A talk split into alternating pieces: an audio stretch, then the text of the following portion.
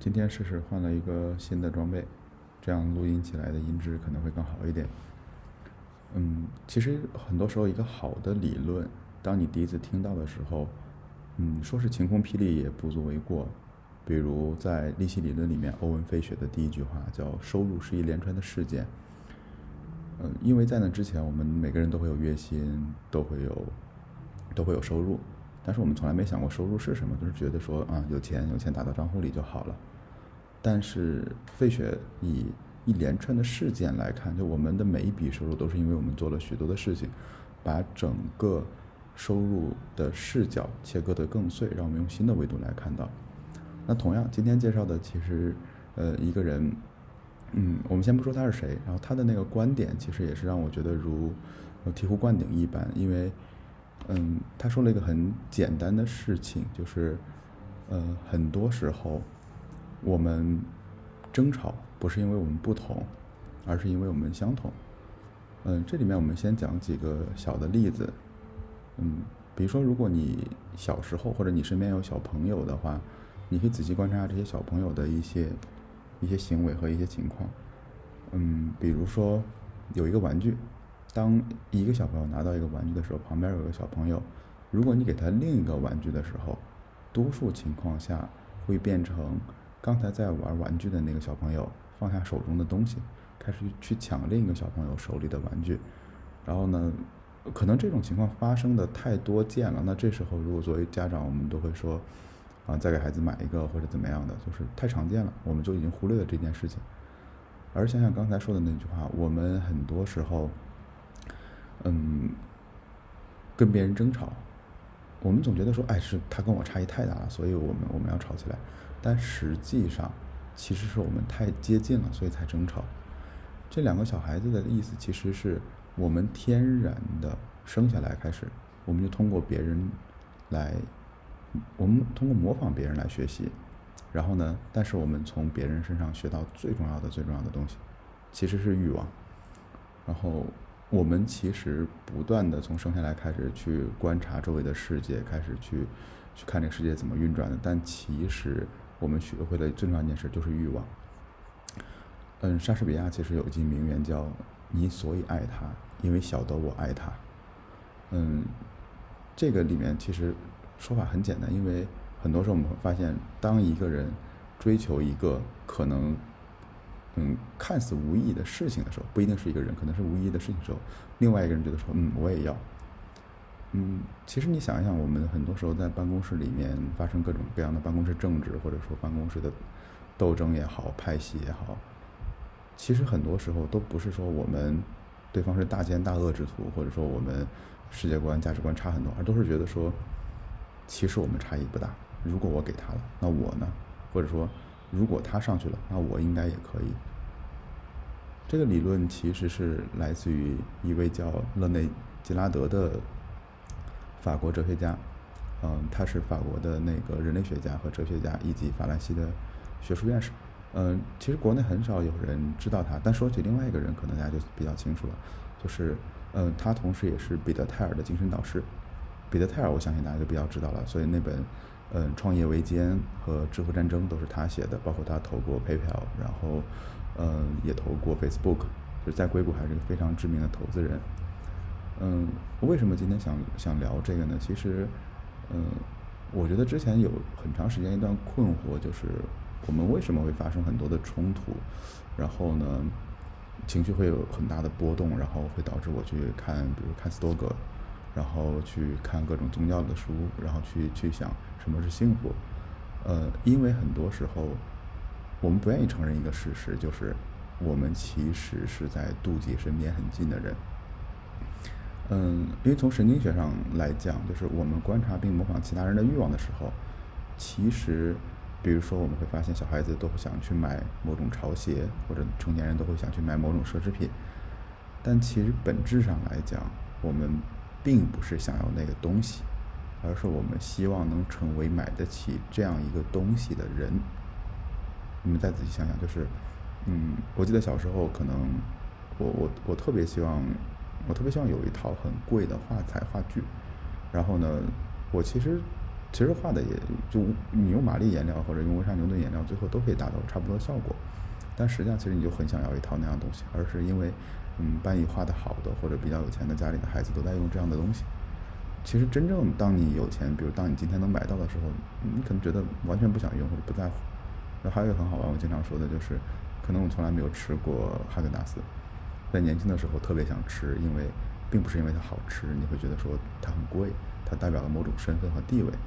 但是今天如果你完全超越那个消费阶层，且你不在乎别人的看法，你会觉得这么甜东西我干嘛要吃呢？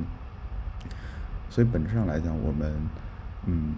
不是想去要别人的东西或者想要某样东西，而是我们其实想要成为别人，成为某些人。我们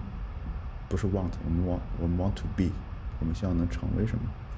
所以今天看到我们很多时候所谓的我们拜物也好，或者说我们 shopping 也好，消费也好，其实你在买完之后会有很强烈的空虚感，因为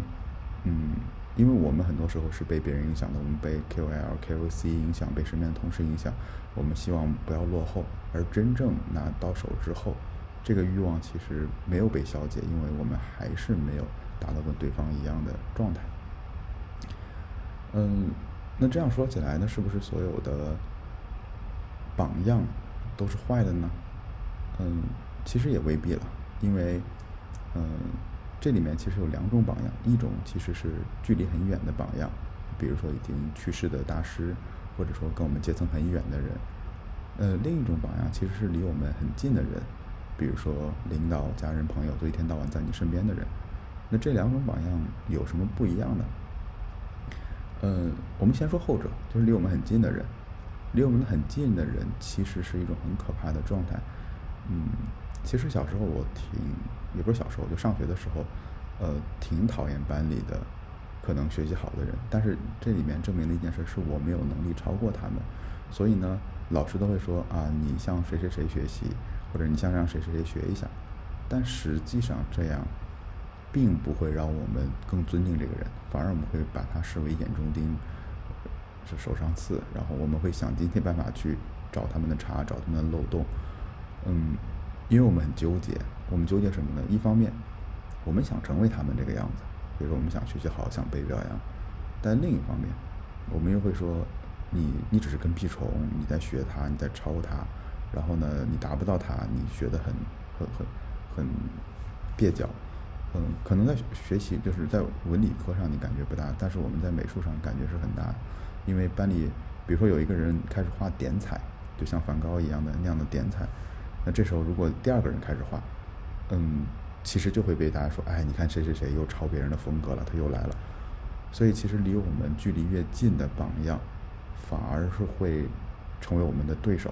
而离我们远的榜样，反而不会。比如说，你临摹齐白石，或者你临摹米开朗基罗、临摹达芬奇，大家会觉得说，哇，你好棒，或者哎，你有点大师的意思了。就是我们会比较尊敬，或者会比较认可，他会激励我们，因为这里面是他已经去世了。那我们永远跟不上他，或者永远追不上他，或者他离我们太远了，我们不用担心他会超过我们，或者他根本就不在乎我们。就这个榜样放在那儿，他不在乎你超过还是不超过。但是你再想想，我们日常的冲突，其实很多时候不是像像英雄那样的去去赢得一场战争，或者说凯旋而归，很多时候就是都是和我们身边的这些人一些小的地位的竞争，比如说呃跟同事之间。可能你要晋升了，或者到年底晋升了，年底发奖金了，到底给谁呢？我这次的荣誉到底谁多一点呢？其实我们本质上都是在玩这种地位游戏，而最尴尬、最尴尬的是地位游戏永远是零和游戏。那所以这样的话，我们就会就会焦虑，甚至会抑郁，然后会产生斗争。而且你会发现，这种斗争往往非常的、非常非常的小。就他不是说啊谁是谁非，或者说非常非常能一下说出来对错，都是觉得嗯，我就觉得他不爽。你说他怎么怎么着我了？可能就是他某个眼神不好，或者在某一次呃回复我的邮件里面语气不太好，或者有一次让我难堪了，问了一个问题让我难堪了。你会发现，其实我们很难受的状态不在于说大是大非，因为大是大非非常好判断，你你能解决。然后呢，而且是对错明确的，比如说一个人。一个人杀了另外一个人，那这个人就要去负责任，对吧？那以命偿命，所以这个我们是很容易说出来的。但是那些小事儿，比如说他在一次，嗯，嗯，在一次你的汇报里面，他问了一个很尖锐的问题，让你没有答上来，其实你很不好意思，因为这些这些事儿太小了，然后呢，你师出无名，所以你无法正面的去攻击他，你只能变成下黑手、造谣，然后失去合法性，所以这就失去你的合理性，所以这后面就会演化成，比如办公室斗争、办公室政治或者派系之争。其实，而且因为利益太小了，就大家会在一起，非常非常难受。这些小的摩擦不断的积累，不断的积累，不断的积累，就是在吉拉德看来，他最终会变成一种死亡的决斗，就是迫使某些人离开。比如说，很多团队里面会有人被迫离开，是吧？受不了这个环境了，或者被排挤出去了，或者一个家庭里面就有一些所谓的逆子呀，或者或者说合伙人分家呀，等等等等等等。其实这是。这是蛮常见的一种情况吧，也是我们生活中比较常见的，所以我觉得，就这里面要说到就是主体和模，就我们的榜样之间的距离感，非常非常的重要。所以说到这里，你应该知道，就是呃，勒内吉纳德的第一个很重要的观点，其实叫做呃，欲望模仿欲望。嗯，彼得泰尔其实把他整个的嗯。整个的思想总结为了三个大的大的方向，然后还有三个大的类型，然后就刚才讲的第一点就是，其实他说的比较比较亲民了，叫不要模仿你的邻居，因为我们本质上不是想要东西，我们本质上是想要证明我们存在在这个世界上。然后呢，呃，第二个观点其实就有一定的宗教意味的，但是我觉得我们可以也试着理解一下，就是，嗯。吉拉德吉拉德认为，其实，在基督教之前，人们认为时间是周期性的，就是，就不管你做什么，那世界终归会回到原点。然后这里面隐含的一个，其实是人类的主观能动性并没有什么价值嘛，因为你做什么到最后都都是会废掉。如果你看过《三体》里面的话，《三体》里面的那个游戏，就是那那个《三体》网络游戏，它也是这么一个概念，就不管你做什么事儿，最终都会因为三颗飞星让人类的呃文明进行消灭。嗯，但是可能他他们在宗教里面，就是尤其是基督教里面提到了一个点，就是呃是线性的时间，就是你从伊甸园出来，然后然后有有基基督诞生，然后你将来会去到一个更好的地方。我们在这里不展开宗教，因为我也没有仔细研究过。嗯，但这里面有一点就是，呃，如果你认为这个世界是循环的，那么循环里面它会产生了一种很独特的嗯暴力事件，或者说牺牲事件，就是替罪羊。就你会看，经常我们说回到现在的生活里面，比如说，当一个公司里面斗争、斗争、斗争，两个派系斗争，终归怕会有一个人站出来说，这个人就是替罪羊，或者说我们称之为叫炮灰了。那他可能，嗯，所有人会把怨气、怒气撒在他身上，然后最后他，呃，就是很郁闷的离开了这个环境。大家会觉得，哎，你看这个这个傻叉终于走了。然后呢，大家又相安无事。嗯，过了一段时间，大家会觉得说，嗯，挺好的，都是因为这个人，所以我们又和平相处了，所以所有的斗争都消失了。然后呢，呃，往复循环，再过一段时间，可能再过了半年或者一年，又会产生的这种斗争，这种派系，然后我们又会选出来一个替罪羊，再把他给杀了几天。嗯，其实这是这是一个社区里面集体集体献祭的一种方式吧。其实是人类用用暴力包容了暴力，然后呢，呃，用这种牺牲来拯救社区免疫，大家相互斗争，因为你有一个出气筒了嘛。如果没有出气筒，最后我们一定会相互打起来的，所以不管在什么样的这种社群里面，都一定会有这样的替罪羊出现。嗯，而线性时间有一个好处是让我们觉得，呃，我们会从更长远的来去思考，就是我们终归能解决这些问题。然后呢，我们可以去想一想未来是什么样的，我们知道终点是什么样的，我们不用总是在这种往复循环里斗争。其实你看，嗯，比如我们在这个。一个组织的环境里面，如果日常大家斗争很厉害的话，嗯，你在里面跟人斗，其实不解决核心问题的。这时候你你要么跳出来改变组织结构，你要么跳出来换一个环境，这才是一个更长远的解决解决问题的方法。那呃，而不是说我们反复不断的是在这个小循环里跑来跑去跑来跑去。然后呢，他他的第三个观点叫做说，嗯，未来不同于现在，就是嗯，我们的未来可能会变得。会变得更好，然后也会变得更坏，嗯，但是整体来看，其实，嗯，我们目前的整个人类，包括我们身边的人，嗯，从一些嗯，对未来的乐观程度上来讲，其实是变得越来越弱了，因为我们对别人的宽容越来越少了。你想当时，嗯，不管你是说，呃，登月计划也好，或者说有哪些很宏大的空间站计划也好，的这些，呃，很大的梦想都是在激励着我们前进的。但今天其实我们不相信那些有丰富想象力的爱好者，比如说，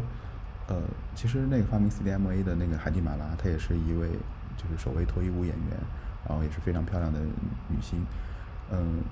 所以我们今天其实是很难想象说有这样的一个人能发明出来 CDMA 的这个技术，啊，我们现在只听主流专家的意见，然后呢，嗯，而且我们其实现在从整个教育环境里面来讲，其实我们并不是，嗯，我们并不是在设定自己的未来想要达到的地方或者想要的目标，而是我们不停在模仿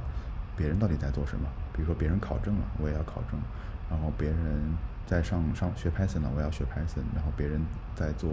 互联网教育，那我也想去看看教育。然后我们其实并不是想解决一些很重大的问题，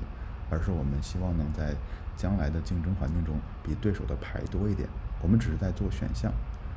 所以你能看到现在出了很多的名词，比如说内卷，比如说小镇做题家，比如说考证一族。其实他们并不知道自己想要什么，而是觉得别人都有了，所以我也需要有这些东西。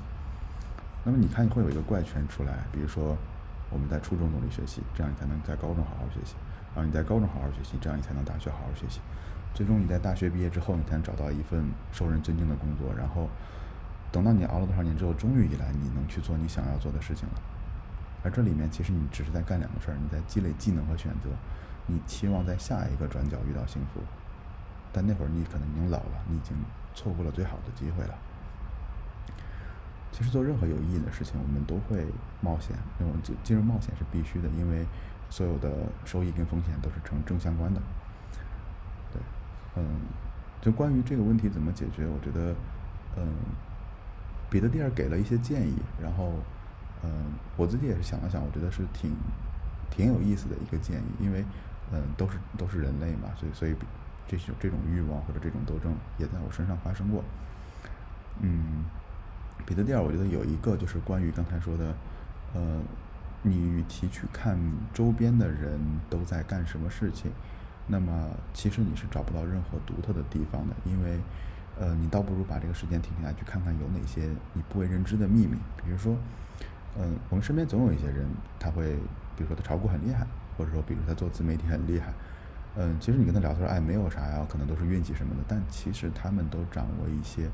你你们和我们所不知道的秘密，而这些秘密是让他能获得呃超额收益的一个一个特别的地方吧。那与其我们再去学所有人都会的东西，不如去寻找一些可能别人并不知道的秘密。比如说，呃，我今天看到可能有很多人在闲鱼上其实也是能挣到很多的收益的，甚至包括之前呃玩乐高，那乐高拼完之后有没有乐高回收，或者说乐高做 MOOC。就这些都是一些可能边缘的、不受别人重视的，但是这一些很多秘密还是等待我们去探索的。然后第二个，我觉得它呃讲的是我非常认可的，就是小心你去模仿的人。就我们一定会不自觉的模仿这些身边的人，然后只要一模仿，我们就会陷入到斗争，陷入到妒忌。那在这些妒忌里面，我们会进而引发暴力，引发他的争执。嗯，我觉得今天的社会也会造成这个影响，因为社交媒体其实缩短了我们人跟人之间的距离，就是我们说喷子变多了嘛，就是什么样的大师下面或者什么样的呃厉害的人下面都会有一堆不明就里的喷子过来喷嘛，所以嗯，它让我们跟偶像之间的距离更远了，而且 K L K O L 其实往往会通过一些妒忌啊，一些什么，比如那种呃现在比较流行的这种家族呀，或者说这种直播。呃，他会告诉粉丝，就是，呃，你得像我这样支棱起来，或者你得像我这样做，或者你怎么样，你才能，呃，跟我们一样。其实，嗯，其实这些都会让我们今天的整个环境更加的暴躁，或者更冲突更加的敏锐。嗯，所以他给了一个建议，叫做说，如果你打算追随一个榜样，那么你去找一个你不会跟他竞争的榜样，就是我们刚才说的，去找一些可能历史上。那些伟人，或者说可能离我们距离非常非常远的人，然后呢，不要去我们的同龄人中寻求答案，对，或者说你去模仿那些从来不模仿别人的人，自己去承担风险，然后建立一些差异化的技能，可能这样能让你嗯过得更好一些。嗯，这里面不得不提一下那个呃跟我一起做产品陈思路的 Fronter，他在他有一个专题叫高阳计划，我非常喜欢那个高阳计划里面呃的一个初衷吧，就是嗯他说很多时候呢我们都觉得说看一些老的过去的事情有什么意义呢？因为都太古老了。但圣经里面说太阳底下没有新鲜事儿。所有的事情都会发生过，场景会变，但行为和结果不会。嗯，已经去世的人和活着的人为十四比一，已经有一千亿人不在世界上了。他们给我们最大的教训就是，他们尝试了与我们今天正在尝试的一切。他们成为了指引我们心中的、心中羔羊的牧羊人。其实我们觉得我们已经看清了这个世界了，然后，但实际上其实我们只是呃一千亿分之一。所以很多时候，我们与过去的人对话，那就去看他历史的故事和作品，这样子能让我们去想一想，我们到究竟能得到哪些智慧。嗯，这些录的有点长了，我会把一些资料放在 show notes 里面，有兴趣你们可以看一下。然后，我觉得最重要、最重要的一个点就是，如果你听完这一切，就记得一个点是，呃，我们很多时候在模仿别人，其实模仿到了别人的欲望。那我们如何解决这个问题？就是树立一个离自己距离很远的榜样，千万不要把身边的人视为自己的榜样，因为那样会让你非常非常的痛苦。嗯，希望听完这个之后能让你稍微安心一些。那本期就到这里。